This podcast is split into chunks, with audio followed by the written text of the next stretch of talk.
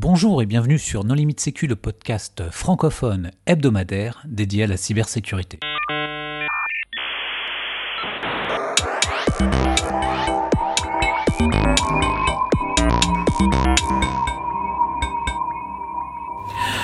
Alors aujourd'hui un épisode sur l'attribution avec Ronan Mouchou. Bonjour Ronan. Bonjour. Pour discuter avec lui, les contributeurs Non Limite Sécu sont Nicolas Ruff. Bonjour. Hervé Schauer. Bonjour. Marc-Antoine Ledieu. Bonjour. Marc-Frédéric Gomez. Bonjour. Vladimir Collat. Bonjour. Et moi-même, Johan Hulot. Alors, Ronan, en préambule, est-ce que tu voudrais bien te présenter? Euh, Je suis chercheur en Cyber Threat Intelligence. Donc, je suis dans le, on va dire, le monde de la Threat Intelligence depuis 5 euh, ans. Et avant ça, j'avais eu des fonctions en SOC euh, et en CERT. Alors quand on parle d'attribution, on parle de quoi? Alors quand on parle d'attribution dans le domaine de la sécurité informatique, ça fait généralement référence au fait d'imputer une attaque à un groupe euh, ou une entité euh, ou un individu du monde, euh, on va dire, réel c'est-à-dire euh, un groupe euh, cybercriminel euh, connu, une personne identifiée par son état civil, ou un État ou, un de, une de ses institutions. Ensuite, il y a plusieurs compréhensions de l'attribution. et c'est peut-être justement le but de cette émission d'en parler, de, de, parler des diverses déclinaisons de, des attributions, de ce qu'on appelle par attribution. Et alors, à quoi ça sert de faire de l'attribution? Euh, L'attribution, on pourrait le voir euh, avec quatre objectifs, quatre objectifs ou quatre motivations principales de faire de l'attribution. Euh, la première et, la plus évidente, c'est pour des, questions judiciaires. Donc en cyberdéfense, on va dire, bah, on a on n'a pas le droit de contre-attaquer, il n'y a pas de concept de légitime défense, euh, même s'il y a des débats euh, sur le, concept de hackback, pour l'instant c'est pas euh, c'est pas dans les clous de la loi, on va dire. donc on riposte avec les armes que l'on peut. Et la première arme que l'on a, c'est celle de la loi, celle du pays de la victime notamment. Et l'attribution et ce qui permet en fait bah, d'identifier les auteurs et de les traduire en justice. Donc ça c'est la première raison. Euh, la deuxième raison, justement dans ces contextes un petit peu tendancieux de hackback, voire de, euh, on va dire, rétaliation par des, les services de renseignement euh, affiliés à la victime, c'est celui de la riposte. Si on se fait attaquer, tant qu'à frapper en retour, autant frapper sur la bonne personne. La troisième motivation pourrait être de l'ordre de la dissuasion. Donc en fait, euh, montrer qu'on a la capacité d'attribuer et en gros montrer les culottes sales de l'attaquant, dans l'idée dissuaderait les suivants euh, de continuer. Euh, c'était notamment, je saurais plus le sourcer, mais ce que disait FireEye dans ses plaquettes, FireEye ou CrowdStrike d'ailleurs, je ne sais plus, dans ses plaquettes marketing, bah, en gros, quand ils voient nos sondes, les attaquants maintenant ils font demi-tour parce qu'ils ont peur de se retrouver affichés euh, partout sur Internet. Et enfin, bah, la quatrième grande euh, motivation, euh, celle qu'on, à, laquelle nous, on va dire civil ou dans le privé on est le plus exposé, c'est des motivations de marketing. Donc, c'est-à-dire démontrer les capacités techniques et pas que de des analystes de l'entreprise qui publie afin de, bah, de montrer euh, ses muscles. Enfin, ça sert vraiment à réduire les risques, à se protéger. À, Enfin, le fait de savoir qui t'a envoyé un logiciel malfaisant, c'est pas ça qui va te permettre euh, de faire en sorte qu'il n'agisse pas. Bah, ça dépend de la, ça dépend de la tolérance au risque euh, du, du groupe attaquant. C'est-à-dire que s'il a vraiment pas du tout envie que l'on sache qu'il soit en activité, il peut arrêter temporairement, euh, au moins le temps de, modifier son, on va dire son arsenal, avant de revenir. Donc cette tolérance au, risque, on la voit à l'œuvre bah, justement après après des publications sur des groupes. Donc par exemple, euh, si on prend l'exemple Animal Farm euh, de 2014, ils sont sortis. Enfin, on, les a divulgués au public. Euh, à partir de là, on n'en a plus jamais entendu parler. Si on prend un autre exemple, APT28 ou Lazarus par exemple, eux, ça fait des années et des années que les sociétés cybersécurité écrivent dessus, décrivent leur malware dans le détail et ils continuent toujours leur activité, parfois toujours en utilisant les mêmes CNC, toujours les mêmes outils, etc. Donc ça dépend vraiment en fait du groupe que l'on a en face de nous et quelle est sa stratégie euh, d'opération et sa, propre stratégie de gestion des risques. Parce qu'il ne faut pas oublier que les attaquants ont aussi euh, forcément une gestion des risques à gérer. Tu as peut-être aussi une euh, cinquième raison qui serait une variante de la quatrième, c'est le côté politique. Donc là, c'est plus dans des États, c'est de d'annoncer qu'on sait très bien que c'est tel État qui nous a attaqué, de le dire publiquement, avec pour objectif d'influencer ou de dire voilà arrêtez, on sait que c'est vous, arrêtez de nous attaquer. Euh.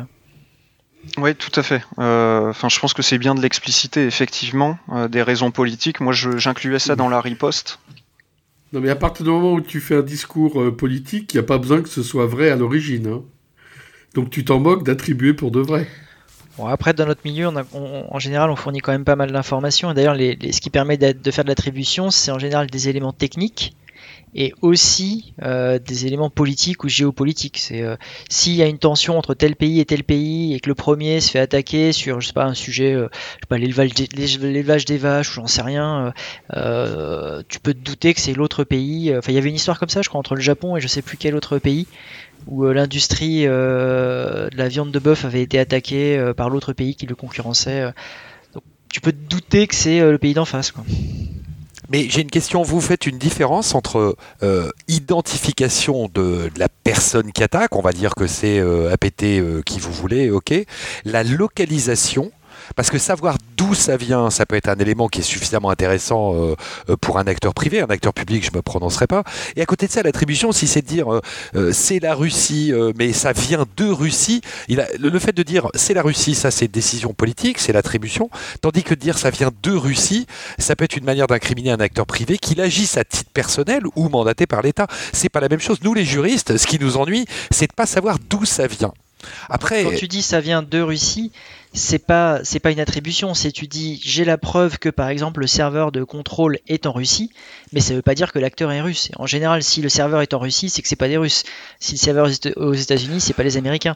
Euh, là, c'est euh, une attribution technique, factuelle, de dire voilà le contrôleur il est dans tel pays, mais ça ne veut pas dire que le gars qui est entre la chaise et le clavier est d'origine de ce pays-là. Souvent, c'est le contraire d'ailleurs. C'est vrai, et ça pose le problème des serveurs qui sont hébergés dans des États qui tolèrent euh, des particuliers ou en tout cas des gens euh, qu'on va laisser faire depuis le territoire national. Je pense à la Russie notamment, parce que c'est quand même apparemment beaucoup de là d'où vient le problème. L'attribution, ce serait de dire c'est l'État russe, tandis que l'origine géographique, entre guillemets, serait de dire bah, le serveur de, contrôle, lui, il est situé en Russie. Et après, on ne sait pas si c'est des privés, des publics ou de mafia. Mais je pense qu'on confond euh, aussi quelque chose là sur le sujet de l'attribution. Est-ce que c'est à des entreprises privées de faire de l'attribution? On parle d'États, de, groupes qui attaqueraient ou de, euh, je dirais comme de mafieux, de groupes mafieux. Euh, on est des entreprises privées, on n'est pas la police. Ouais, mais le problème c'est que dans nos métiers, euh, on n'a pas le droit d'enquêter. je crois qu'on a déjà discuté un peu dans le hackback ou dans la partie SOC, certes, c'est que on en vient à se rapprocher d'un métier de policier, c'est-à-dire qu'on réalise des enquêtes, nous avons accès à des données euh, de cybercriminels ou d'agences gouvernementales, on va quand même beaucoup plus loin que ce que pourrait faire un Kidam. Et il a, enfin, c'est quand même très très proche de métier de policier, ce qu'on n'est pas du tout assermenté. Hmm. Mais c'est ça le euh, sujet, c'est-à-dire que parce que derrière on, sort un rapport, comme disait tout à l'heure euh, Ronan, on sort un rapport, on monte ses muscles, on dit bah voilà, moi je considère que l'attribution provient de tel groupe qui est localisé dans tel pays et je pense l'avoir identifié euh, grâce à des éléments techniques alors qu'on n'est absolument pas enquêteur, on n'est pas. Comment non, mais après, quand, quand, on est dans le privé, je pense que beaucoup d'attributions, comme le disait très justement Renan, c'est du marketing. C'est moi, j'ai réussi à déterminer que tel groupe d'attaquants venait de tel pays, j'ai tout trouvé, j'ai tout découvert. C'est du marketing. principalement. Mm. C'est pour vendre tes solutions, tes consultants, tes logiciels ou voilà. Euh, si je peux me permettre aussi, euh, sur ces questions-là, je pense qu'il faut surtout pas oublier déjà premièrement qu'on est des Français et qu'on considère que l'enquête policière n'est pas privatisable. C'est pas du tout le cas dans certains pays, euh, notamment certaines premières puissances mondiales. Et d'autant que. Et ensuite, certes, on est des entreprises privées, donc nous, on, est des ingénieurs, des informaticiens, euh, des juristes, etc. Euh, il faut voir aussi que dans d'autres, euh, encore une fois, dans d'autres pays, il y a un phénomène qui s'appelle le blue drain, qui est le, la migration d'enquêteurs ou d'agents de services de renseignement vers le privé. il suffit de regarder la création de certaines entreprises dans certains pays, qu'ils soient au Moyen-Orient ou en Amérique du Nord, ça a été créé par des anciens de services de renseignement ou de, forces de police. Les enquêtes sont faites par des anciens agents de renseignement et des anciens enquêteurs de police. Donc en fait, qu'ils fassent le boulot depuis une entreprise privée ou depuis la depuis enfin ce qu'ils faisaient avant, euh, ça change pas grand chose, sauf de notre point de vue, on va dire français à nous, qui est la bah, légitimité de la. La euh, juridique, ça change quand même des choses. Une preuve qui est faite par une prise de preuve qui est faite par quelqu'un d'assermenté et par une entreprise privée, ça n'a pas le même poids devant un tribunal. On peut être, on peut être employé du privé et assermenté dans certains pays. Mais je rejoins ton analyse sur le côté qu'il y a beaucoup d'Anglais qui étaient dans les services du GCHQ, ils ont monté leur boîte de cybersécurité. Et ils sont à la tête de ces entreprises. Oui, ils vendent de la fret Intel. dans ce pays-là ou dans d'autres, oui, effectivement. Mm. je rappelle qu'il y a quand même des experts de justice euh, en informatique euh, qui sont assermentés, mais enfin, je vous rassure, euh, ça n'est pas du tout leur quotidien que de s'amuser à faire de l'attribution. Ils font de l'attribution cybercriminelle éventuellement. Oui, alors la question qu'on élude pour l'instant, c'est pourquoi est-ce que c'est si difficile aussi de faire de l'attribution? Bah, c'est difficile. Donc déjà, vous avez évoqué un très bon sujet sur euh, l'origine de l'attaque. Donc déjà, déjà, rien qu'en disant ça, on part du principe qu'on est capable de remonter jusqu'à la véritable origine. Donc le l'attaquant, on va dire que c'est un attaquant qui agit depuis son propre pays, euh, que c'est un attaquant étatique qui agit depuis son propre pays et ses propres locaux. Donc on imagine toute une chaîne de rebond pour arriver jusqu'à la victime. Euh, si on reprend la chaîne de serveurs CNC à l'envers, du coup on va avoir le premier CNC en contact avec la, victime, qui bah, bien entendu, euh, mieux vaut qu'il ne soit pas dans le pays d'origine euh, du, pirate étatique.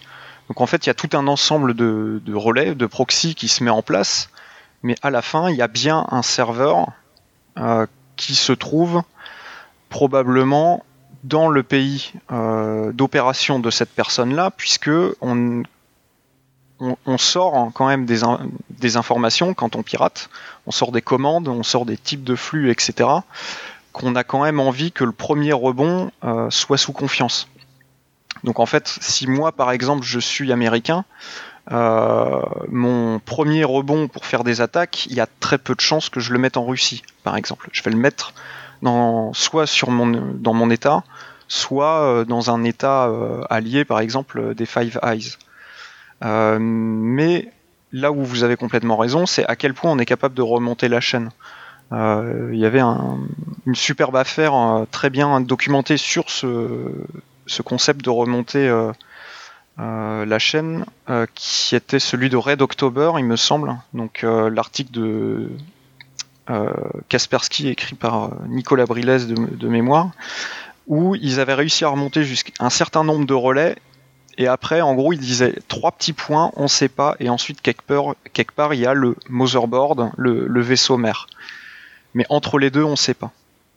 Donc c'est-à-dire que quand on va parler de l'origine de l'attaque, effectivement, donc la localisation du CNC, de quel CNC on parle? Est-ce qu'on parle vraiment d'un CNC ou est-ce qu'on parle d'un relais? Et est-ce qu'on parle du premier serveur en contact avec l'attaquant ou un CNC qui est au milieu et qui à la fois est séparé de la victime et de l'attaquant par un ensemble de, relais proxy? Donc ça déjà c'est la première grande euh, difficulté dans l'attribution, puisque c'est un des, une des premières choses qu'on va regarder. On regarde la, localisation de l'adresse IP, et puis voilà. Ensuite, une autre difficulté. il faut pas aussi confondre le délai de faciès. Parce que quand tu dis que tu regardes le, un CNC, il est en Russie, il est en Chine, il est dans des pays où il, y a des, où il est au Panama, il y a quand même des raccourcis qui sont faits auprès de certaines entreprises de cybersécurité. Euh, quand on lit le rapport, euh, oui, ils ne se rendent pas compte que derrière, on, a, on peut avoir le cas que la personne se situe à Los Angeles. Tout à fait. Oui, et puis en plus, rien, absolument rien n'empêche que, euh, par exemple, un, espion chinois opère depuis un autre pays, en Afrique ou dans un petit local caché en, région parisienne, par exemple, sans vouloir faire référence à des faits qui sont passés, qui ont été divulgués dans la presse. Donc déjà il y, a toute, cette question là effectivement qui est euh, bah, en gros l'ubiquité de l'accès au cyber et de, l'action en gros dans, le cyber. Ensuite la deuxième chose, la deuxième difficulté est le potentiel de falsification des traces. Euh, c'est-à-dire qu'on peut manipuler quand même énormément de choses. Tout n'est pas falsifiable. Par exemple, euh, bah, sur euh, sur Internet, c'est pas possible de falsifier son adresse IP source, par exemple, à partir du moment où on est enfin dans, en mode connecté, puisqu'il faut bien qu'on récupère des réponses. Donc il y a bon, quelque chose qui, quelques petits types de traces ou d'indicateurs qui ne sont pas falsifiables, mais une grande partie euh, l'est. Donc ça, ça pose le, bah, problème euh, bah, soit de la mauvaise attribution, soit carrément de la création d'attaques sous faux drapeau. Euh, donc on, en a eu plusieurs exemples durant ces longues années de, publication et de, rapports APT. puis ensuite, les problématiques ensuite est d'aller sur des problématiques géopolitique ou on va dire d'analyse économique. Donc l'exemple donné tout à l'heure, euh, en gros des fermiers qui se faisaient avoir parce que euh, l'État d'en face avait un enjeu stratégique à développer euh, la capacité à nourrir sa population. Bah des fois, oui, il y a des contextes qui sont assez forts, assez précis, et avec, si on rajoute en plus le facteur temporel, bah, sont assez, on va dire, pertinents pour pourquoi pas être autant un indice euh, de la de l'action euh, d'un groupe que des traces techniques. Donc l'autre difficulté va être justement de joindre ces, ces deux aspects, on va dire les aspects circonstanciels, géopolitiques, stratégiques, etc. Puisque enfin, on ne, ne s'engage pas dans des opérations APT sans avoir une stratégie. Enfin, de manière générale, même, on ne s'engage pas dans du renseignement sans avoir de stratégie.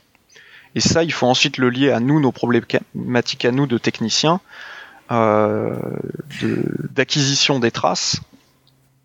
Donc ça, ça veut dire déjà qu'on a des, des journées, enfin, qu'on collecte assez de logs et qu'on les garde assez longtemps pour remonter en arrière, et ensuite combiner les deux. Donc c'est une collaboration aussi entre des corps de métier qui jusque-là, et en tout cas en France, n'ont pas vocation normalement à se rencontrer n'avaient pas vocation à se rencontrer. Et la dernière, pour moi, euh, des, barrières à l'attribution, c'est qu'une attribution formelle, selon mon opinion, ne peut être euh, enfin, vraiment confirmée. On ne peut passer de l'indice à la preuve que via l'intervention de la force, en gros, de l'État, avec des, bah, des, saisies judiciaires pour vraiment, euh, euh, oui, on va dire légaliser cette collecte de traces euh, et ces analyses d'indices. Et donc ensuite, il y a la collaboration publique-privée qui marche extrêmement bien dans certains pays. on n'a qu'à regarder les États-Unis et le flot de indictment, donc de mise en accusation que le Department of Justice balance contre des, contre des individus de services de renseignement étrangers. Euh, ça, ils travaillent main dans la main avec leur secteur privé.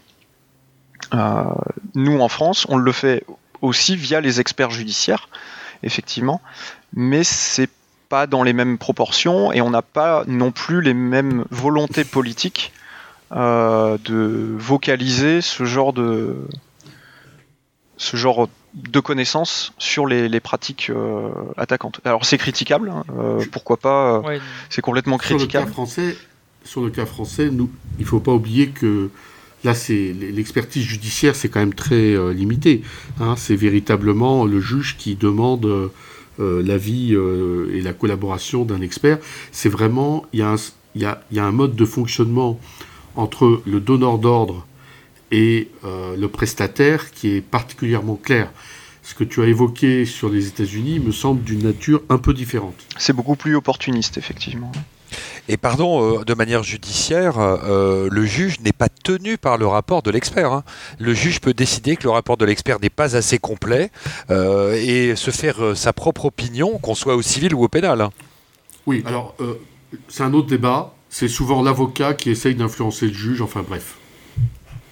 Aussi. Il y, a, aussi, il y a aussi un point euh, par rapport à ce que tu disais, Ronan, aussi, c'est qu'en France, nous n'avons pas de publication sur un site équivalent du FBI des 10 euh, personnes les plus recherchées, les fameux 10 Most Wanted, où euh, là, je suis en train de le regarder, ça a changé, mais il y a peu de temps, il y avait quand même pas mal d'agents de militaires étrangers, chinois et russes, qui étaient les gens les plus recherchés pour des raisons de piratage.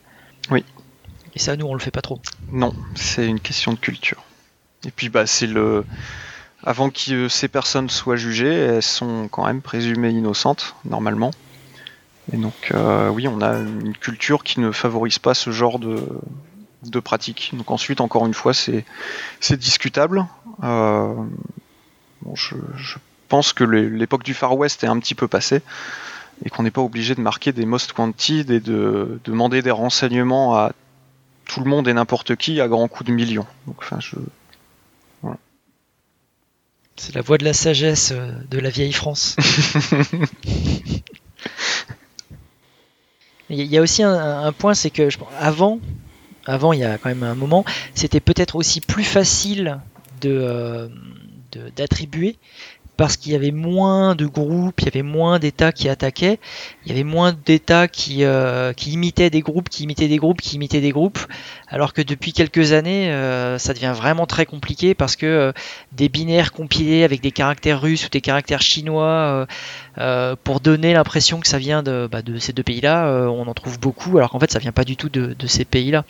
Et ce qui est assez impressionnant, c'est que autant avant, je pense qu'il y avait peut-être moins d'attention porté sur par exemple les binaires. Aujourd'hui, euh, les binaires, toutes les métadatas, euh, c'est compliqué de faire confiance aux, données qu'on peut trouver dedans, que ce soit la date de la compilation, euh, le, chemin du répertoire d'où a été compilé le code source, des choses comme ça. D'ailleurs, moi je suis assez admiratif, pour faire pas mal de red team, je suis quand même assez admiratif des services de Rance qui font ce type d'opération et qui, de manière générale, font pas trop d'erreurs, parce que à la moindre erreur, tu te fais repérer et même parfois démasquer. C'est-à-dire que la dernière compilation, ah non, avant de lancer l'opération, on va refaire une petite compilation et puis hop, on a oublié de passer le nettoyeur euh, du binaire et hop, on se fait démasquer. Oui, où on génère une date de compilation euh, plus ou moins aléatoire et, euh, et, on se retrouve avec une date en 1999 ou date de compilation en 2000 avec un binaire 64 bits. Donc oui, ça, ça, peut complètement arriver. je pense qu'il y a un autre facteur, enfin qui est aussi à prendre en compte, c'est justement cette publication en open source. Donc moi je suis un fan de l'open source, j'ai toujours travaillé en open source, toutes ces publications m'ont permis en fait de faire le boulot que j'ai fait et d'acquérir l'expérience que j'ai. Mais du coup les attaquants aussi ils lisent et ils s'instruisent.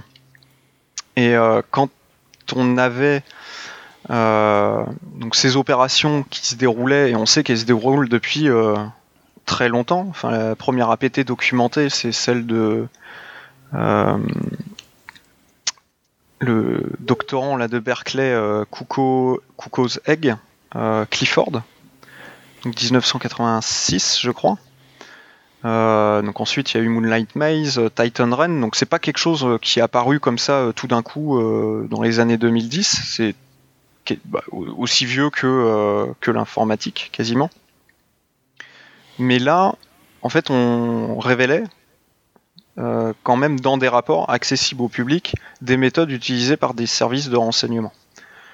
Donc ce qui permet à des groupes qui en avaient pas forcément l'idée, mais qui avaient plus ou moins la capacité, au moins en termes de mise en place d'une infrastructure, création ou acquisition de logiciels malveillants, et puis ensuite une connaissance quand même un petit peu solide en pentest, bah de, de monter des opérations simili niveau APT. Donc il y a probablement ça. Ensuite il y a les, inspirations euh, entre services. Euh, et ensuite, je pense qu'il y a eu également une, enfin une grosse tendance et qu'on voit aujourd'hui dans quand on analyse l'arsenal euh, des, enfin, des menaces actuelles, des menaces avancées, c'est qu'avant, en gros, on codait son propre malware. On avait son propre malware fétiche, donc je sais pas, Sofaci pour euh, Sofaci pour APT28, euh, je sais pas, agent BTZ pour Turla, etc., euh, etc. Euh, sauf que bah, l'attribution, elle est du coup très forte. Enfin, l'exemple qu'on prend souvent, c'est bah, Stuxnet, c'était tellement compliqué que de, toute façon, il n'y avait qu'un seul service au monde qui avait pu générer ce, genre de bousin-là. et donc en fait, on voit à, la fois, éventuellement des fois, des utilisations par des groupes de rats d'autres groupes. Euh, par exemple, je crois que c'est encore une fois Red October ou euh, Inception euh, qui est un groupe supposé russophone, pas russe, hein, russophone, euh, qui une fois qui, détectait des actions de, remédiation ou de réponse à incident, balançait un Khazar rat, qui lui était plutôt attribué euh, à des Chinois, par exemple. Et ensuite, maintenant, on a tout un glissement vers l'open source, euh, avec des frameworks utilisés par les pentesters ou les red teamers comme Cobalt Strike, Metasploit, Empire Shell, etc. etc. L'attribution, là, avant, effectivement, elle se reposait énormément sur une expertise malware. Sauf que le facteur malware, pour, on va dire, l'APT du tout venant, euh, se font de plus en plus dans la masse. Donc, euh, avec un, espèce de, enfin de, de stalactite stalactite où euh, les débutants récupèrent du shadow broker pour pour booster leur petit rat extrêmement modeste, et les APT qui avant étaient les très grands premiers de la classe dégradent entre guillemets la, qualité euh, de leur arsenal pour retoucher plus ce qui se fait dans de la cybercriminalité moyenne ou de la petite cybercriminalité. Donc ça, ça pose également de, nouveaux challenges. Euh, je dis pas forcément des problèmes, mais de nouveaux challenges dans l'analyse. Et justement, pour moi, pour les défenseurs, une des manières de contrer ça, et justement la collaboration entre des spécialités euh, qu'on n'était pas obligé, qu'on n'était pas habitué à mettre ensemble avant. Donc du euh, de l'analyste financier, du géopoliticologue, un expert réseau, un expert système, etc. Parce que les outils que tu viens de citer, c'est vraiment les outils qu'on utilise généralement en pentest. Et euh, si les agences de renseignement utilisent des outils aussi classiques que du Metasploit, c'est vrai que essayer de les identifier, par, enfin les démasquer par rapport à ça, euh, là c'est compliqué parce que le mode opératoire, euh, c'est celui de n'importe quel pentester. Non, justement, pas le mode opératoire. Le mode opératoire, c'est le comportement ou la planification de l'intrusion. Mais l'arsenal, donc les outils utilisés sont les mêmes. Par contre, effectivement, même avec les mêmes outils utilisés, euh, je pense que si on observe un pentester junior et un pentester senior, tous les deux utilisant le même framework Metasploit par exemple, bah, en lisant entre guillemets entre les lignes de log, on est plus ou moins capable de faire la différence. Enfin, je, je suis pas pentester, hein, je, vous laisse confirmer ou, ou infirmer euh, ce genre de choses là, mais justement le, mode opératoire, enfin moi du coup je parle plus de TTP, tactique, technique, technique et procédure. Euh, lui est euh, Enfin, c'est un concept qui est à cheval entre le comportement de l'humain qui manipule l'outil et le comportement de l'outil sur euh, la surface informatique. Donc là, on n'est pas juste dans l'outil, on est vraiment dans comment l'outil se comporte et surtout comment est-ce qu'il est utilisé. Et ça, c'est encore extrêmement distinctif pour le moment. Mais on laisse encore peut-être 5 ans, etc., le temps des attaquants justement d'apprendre de copier non plus seulement les outils ou les indicateurs de compromission des autres, mais d'aller commencer à copier les manières de se comporter et de planifier les opérations des autres. Tu veux dire qu'ils vont mettre le réveil pour commencer à travailler dans les bonnes time zones? Ce sera un exemple, mais pour ça, bah, il suffit de prendre une petite maison de vacances dans un, dans, un. Ils le font déjà, ça. Oui, ils le font déjà. C'est vraiment pas le plus compliqué. Ah. Suivre les fêtes religieuses euh, ou nationales de, de différents pays? Ouais, bah non, mais c'est vrai qu'il y a des problématiques comme ça auxquelles on peut pas forcément échapper. Et puis, euh, enfin, je sais pas, j'ai, euh, les services de renseignement sont un peu des boîtes noires, mais même si on, on peut supposer qu'ils ont de certaines libertés, je pense qu'ils restent quand même à l'intérieur d'une administration avec certaines règles euh, qui peuvent pas forcément déroger. Est-ce que c'est vraiment si facile euh, de faire travailler ces gens-là selon des normes, euh, donc c'est-à-dire, euh, je sais pas, bosser de nuit, euh, bosser à l'étranger, etc., etc., bosser des week-ends, bosser un jour de fête religieuse nationale? Je, je pense pas que ce soit toujours aussi facile que nous on pourrait le penser avec notre vision, on va dire, de civil abreuvé de, de James Bond, quoi. je pense que Ou à l'inverse, tu fais une opération qui démarche pas un mercredi et qui s'arrête le vendredi en fin de journée et qui reprend par exemple le samedi ou le dimanche. Tu vois, ouais, par exemple. Voilà.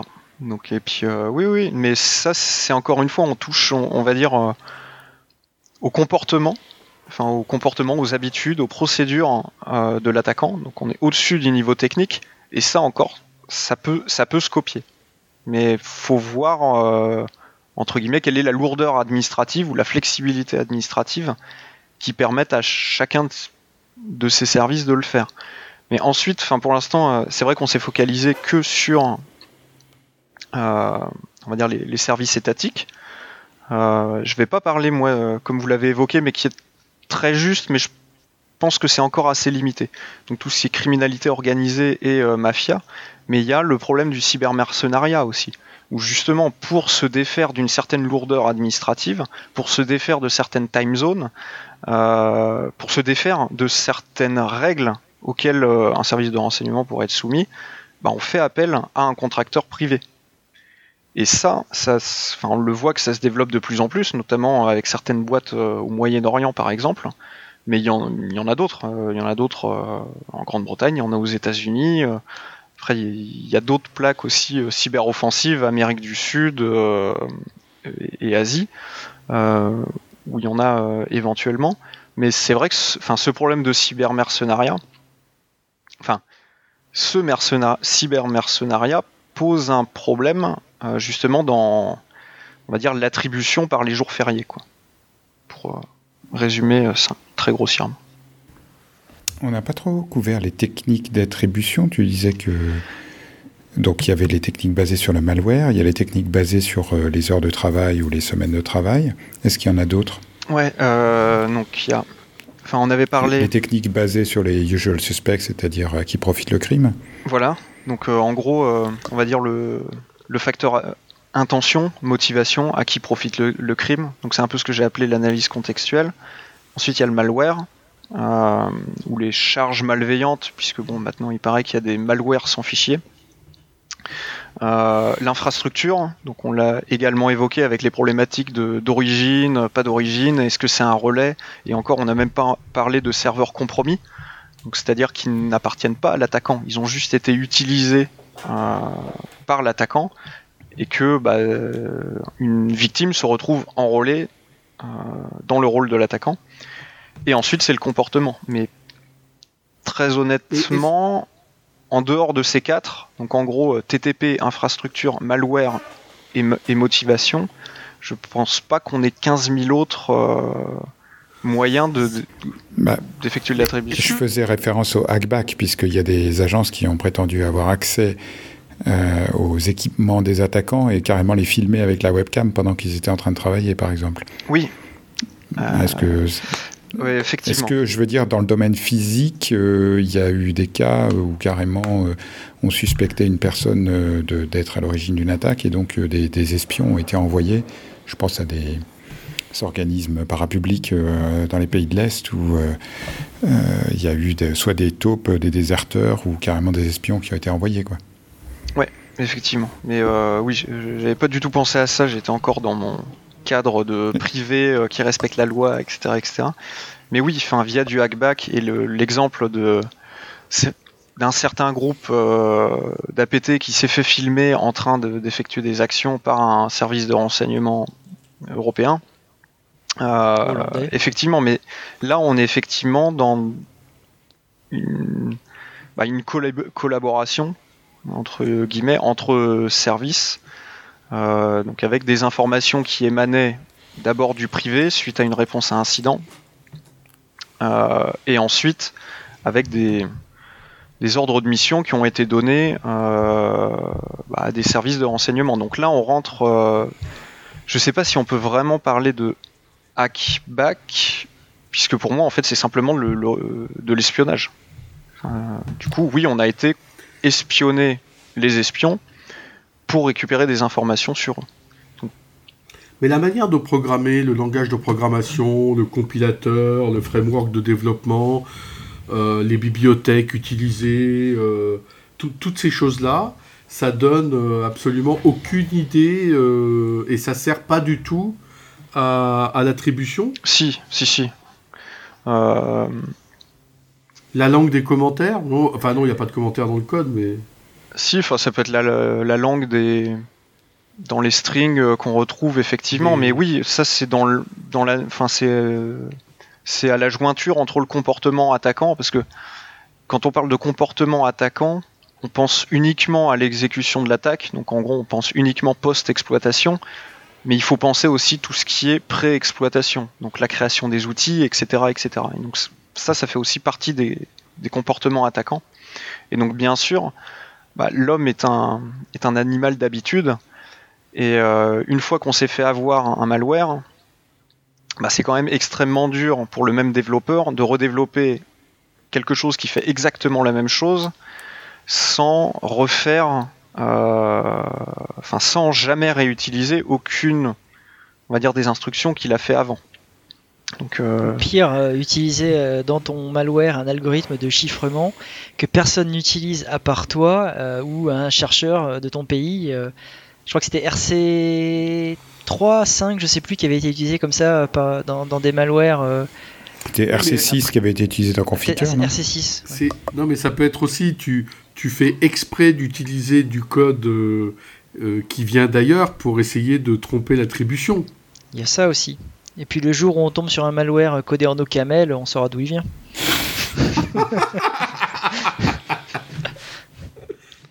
Hmm. Après, il y a beaucoup de gens qui passent sur Rust aujourd'hui, donc euh, ça brouille un peu les pistes. Après, je, enfin, je suis pas reverseur, mais euh, justement, euh, je pense que c'est pas si facile quand même d'insérer comme ça de but en blanc un bout de code ou de ou de ou d'imiter la, manière de programmer d'un groupe de développeurs ou d'un individu développeur de logiciels malveillants. Enfin, je pense que les, les, les reverseurs comme de grands littéraires, au bout d'un moment, peuvent lire aussi les instructions, les codes, surtout quand ils sont confrontés tout le temps en gros au même groupe. Euh, ils peuvent identifier le style de programmation comme un littéraire euh, identifierait le style d'écriture de son auteur préféré. Ou comme en peinture, euh, détecter un faux d'un vrai. Ouais. Ok, on a fait le tour. Ronan, peut-être le mot de la fin? Euh, bah, on l'a pas évoqué. Euh, c'est vrai que moi, il y a un truc qui m'a intéressé. Bon, on pourra dire que c'est encore des grands mots euh, de politique, etc., etc. Mais enfin, j'ai été assez intéressé quand même de lire, au moins survoler l'accord de Paris, l'appel de Paris, pardon, qui appelle en gros à la pacification du cyberespace, etc., etc. Euh, donc à noter que, sans grande surprise, il est complètement ignoré par les USA, la Russie, la Chine, l'Iran et Israël. Euh, la Corée du Nord est pas dans la liste, mais bon, je suis pas sûr qu'ils étaient invités. Euh, mais du coup, effectivement, on commence à se retrouver confronté, à, pour moi, à plusieurs problématiques. La première est est-ce que l'attribution est vraiment que le domaine des États?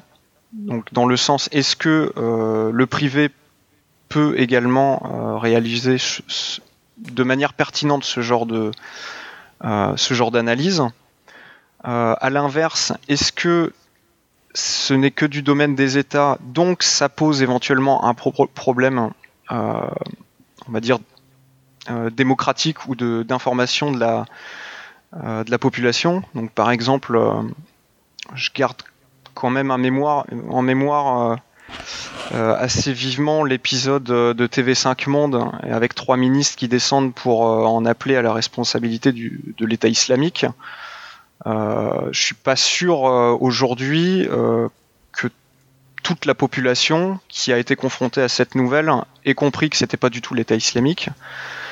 et ensuite, bah, il y a le problème effectivement bah, du cyber-mercenariat mais qui est une, problématique beaucoup plus globale hein, qu'on peut retrouver que ce soit dans le cyber ou dans d'autres euh, sujets de la défense et de la sécurité. Euh, donc, quel est euh, quel doit être notre regard ou quel serait notre regard vis-à-vis de la privatisation de la sécurité et de la défense, voire de la justice, si on reconnaît vraiment un, un droit et une vraiment un, droit de cité euh, du privé dans l'attribution d'actions malveillantes euh, à des entités, donc qu'elles soient de notre pays, pas de notre pays, cybercriminels, étatiques, etc. Euh, donc c'est pas vraiment une conclusion, c'est plus une ouverture et un appel à lire l'appel de Paris et à s'y intéresser. et c'est pas parce que les, on va dire les cinq majeurs pourvoyeurs d'APT au monde ne l'ont pas signé, et c'est d'ailleurs très révélateur, que euh, c'est forcément voué à l'échec. Bien Ronan, merci beaucoup pour cette invitation à la réflexion. Merci également d'avoir euh, participé, euh, d'avoir accepté notre invitation. chers auditeurs, nous espérons que cet épisode vous aura intéressé et nous vous donnons rendez-vous la semaine prochaine pour un nouveau podcast. Au revoir. Au revoir. Au revoir.